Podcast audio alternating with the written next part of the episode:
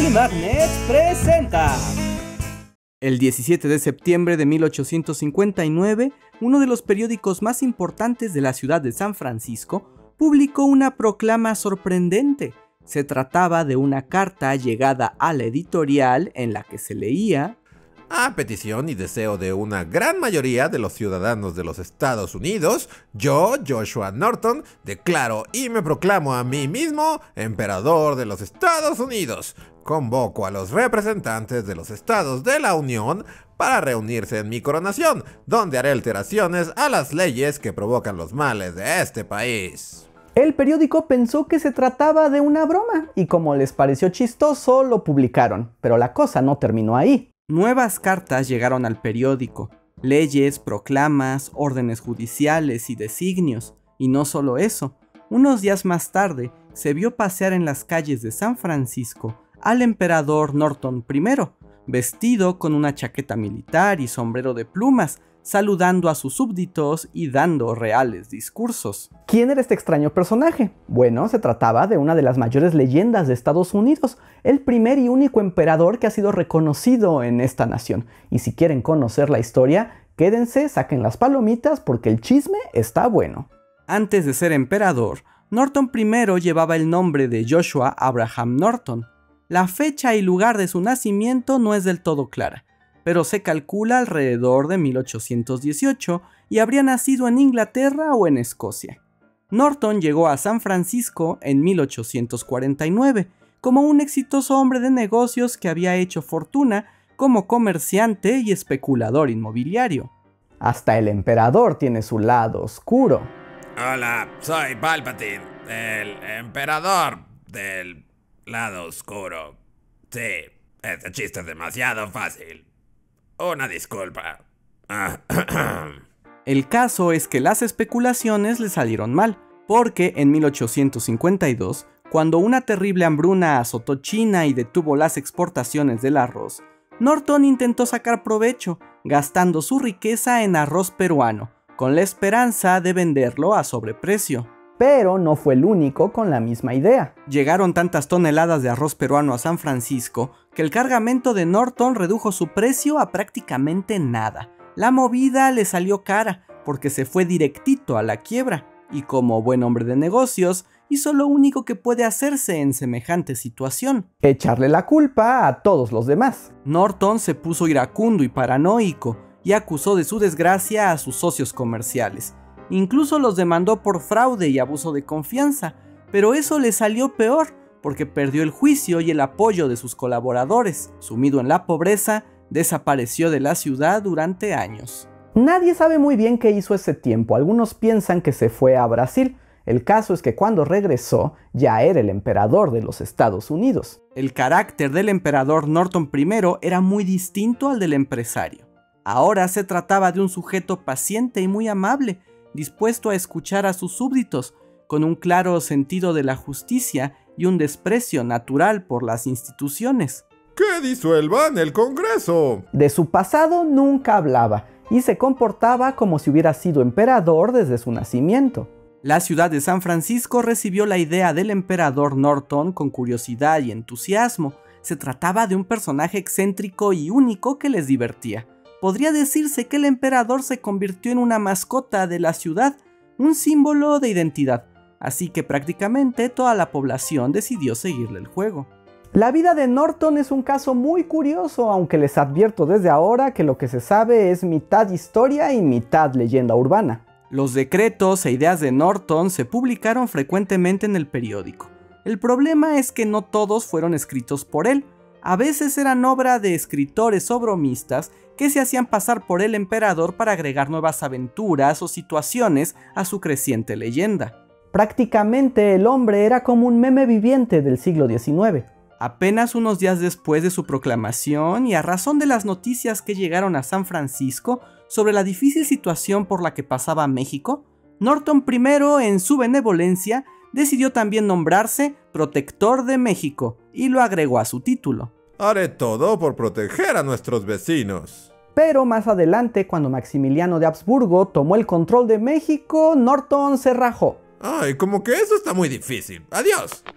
Durante la Guerra de Secesión estadounidense que comenzó en 1861, Norton I se sintió apesadumbrado y pidió a los dos bandos cesar la guerra y unirse bajo su bandera imperial. Para ello, pidió tanto a la Iglesia Católica como a la Protestante que alabaran su investidura, para así acabar con los horrores de la guerra y regresar a la nación a su prosperidad pero no le hicieron caso. Por lo general, Norton era un emperador sosegado y dispuesto a la negociación y el pacifismo, pero se sabe de un par de veces que perdió la ecuanimidad. La más importante fue cuando a San Francisco llegó el sindicalista Dennis Curley, un agitador político de discurso racista en contra de los emigrantes chinos. Pero Norton dijo, no es mi turno, morro. Norton primero interrumpió la sesión de Curley y dio un discurso antirracista, y dio la bienvenida a su imperio a todas las razas del planeta, garantizando un Estados Unidos libre y respetuoso. Pidió a los hombres de Curly se retiraran y dio fin al rally. Aunque tampoco le hicieron caso y hasta golpes hubo, pero bueno, la intención es lo que cuenta. Norton I era uno de los personajes más ilustres de la ciudad. Se dice que pasaba los días caminando de un lado a otro, supervisando las obras en construcción o asistiendo al teatro y fiestas de ciudadanos eminentes a las que era siempre invitado. También tenía acceso total en la mayoría de los restaurantes de la ciudad, y por los objetos de la vida cotidiana siempre había quien se los obsequiara. Porque la gorra ni quien le corra. Era tan común ver al emperador comiendo gratis en restaurantes y bares que el caricaturista Edward Jump lo retrató así en esta imagen. Que por cierto fue la causa de que el emperador volviera a perder los estribos, pues se dice que cuando Norton la vio exhibida en una ventana, rompió el cristal con su bastón y gritó a los cuatro vientos. Esto es un tremendo insulto a la dignidad del emperador. Y como los conozco, sé que algunos de ustedes estarán preguntando quiénes son los perritos que aparecen en la imagen. Bueno, esa es otra historia fabulosa. Estos perros no son cualquiera, sino otras de las más grandes celebridades de San Francisco, Bomber y Lázaro, un par de perros callejeros amados por la población. Ya sé, ya sé, los de San Francisco son gente muy rara, pero déjenles explico. En el siglo XIX, San Francisco tenía un problema de perros callejeros. Los animales inundaban los callejones, así que era práctica común matarlos con veneno o encerrarlos en perreras. Sin embargo, había la costumbre de permitir deambular a los perritos con habilidades útiles, en particular la de matar ratas perro callejero es más que rata, se sabe. Uno de estos perros privilegiados era Bomer, que vivía fuera de una taberna matando ratas por un plato de comida. Bomer era muy querido en el vecindario, pero saltó a la fama en 1861, cuando salvó a un joven perro callejero de otro perro salvaje. Según reportaron varios periódicos, Bomer se llevó al perro herido con él, y durante días le llevó sobras que recogía en la calle y se acostaba a su lado para darle calor. Aunque el perrito estaba muy grave, se recuperó y se convirtió desde entonces en compañero inseparable de Bomer.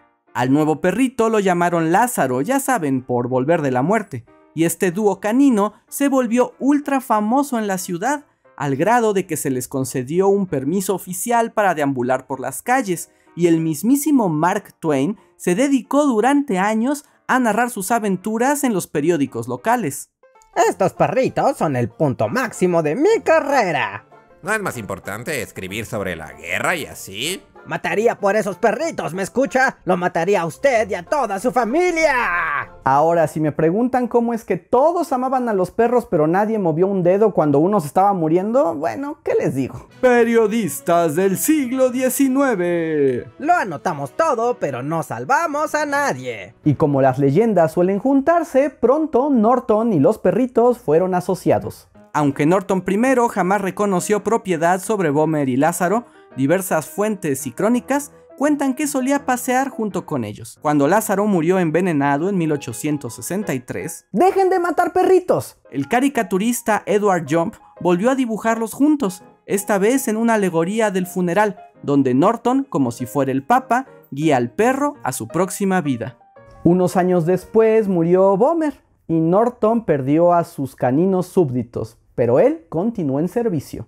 Entre las proclamas del emperador que más han pasado a la memoria está su propuesta por unir las bahías de San Francisco por medio de un puente, por lo que algunos consideran que se trata de uno de los primeros planteamientos para la construcción del Golden Gate. También se dice que estableció multas para quienes llamaran a la ciudad de San Francisco por su alias Frisco, cosa que muchos ciudadanos siguen odiando en la actualidad. Aunque eso parece más bien una leyenda urbana o invención de los hipsters contemporáneos. San Francisco, nos gusta ser famosos a perritos y gente rara, pero no que nos llamen Frisco. La fama de Norton creció con el tiempo, y pronto turistas de todas partes de Estados Unidos viajaban exclusivamente a San Francisco para conocer al emperador.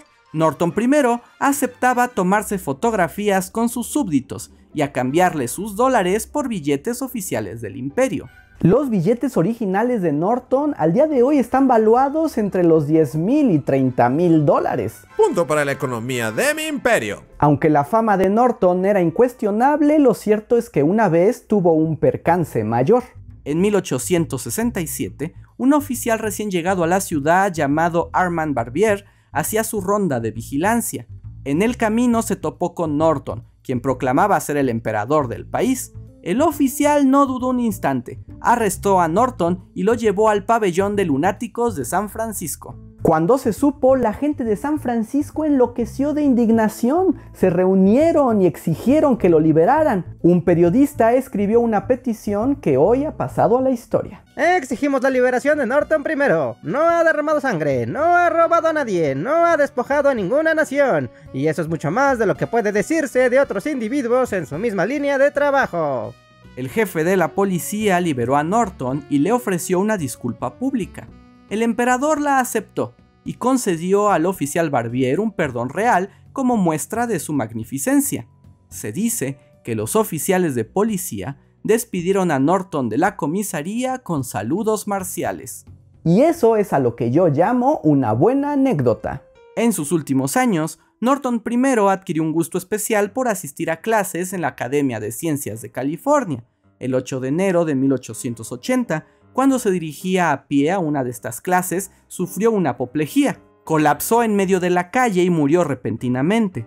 Los periódicos de San Francisco anunciaron la noticia con el titular El rey ha muerto. La comunidad de San Francisco organizó un funeral para su emperador, al que asistieron más de 10.000 personas de todo el país.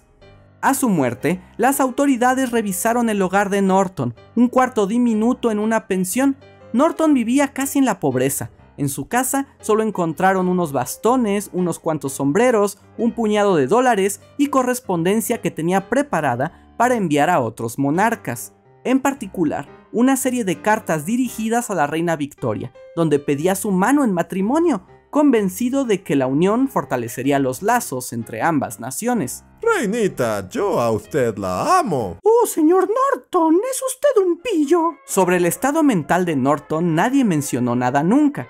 Era claro que la pérdida de su fortuna en la juventud lo había afectado. Pero al final, el personaje que renació de la catástrofe se convirtió en un ícono de la ciudad y se ganó el corazón de todos sus habitantes.